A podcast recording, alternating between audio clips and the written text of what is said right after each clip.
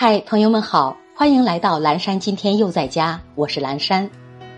今天是五月三十号，星期一，农历五月初一。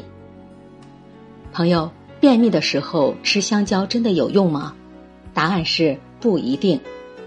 香蕉通便的说法主要源于香蕉含有膳食纤维，但其实它的膳食纤维含量还没有苹果、火龙果多，改善便秘的作用有限。此外，未成熟的香蕉含有较高的鞣酸，如果吃的是没熟的香蕉，反而会让便秘加重。接下来一段爱播者早安语音打卡送给大家，愿每一个新的一天，我们都激情满满，活力无限。若晴天何日，就静赏闲云；若雨落敲窗，就且听风声。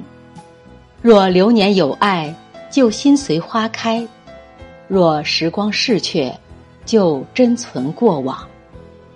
生活再不如人意，都要学会自我温暖和慰藉，给自己多一点欣赏和鼓励。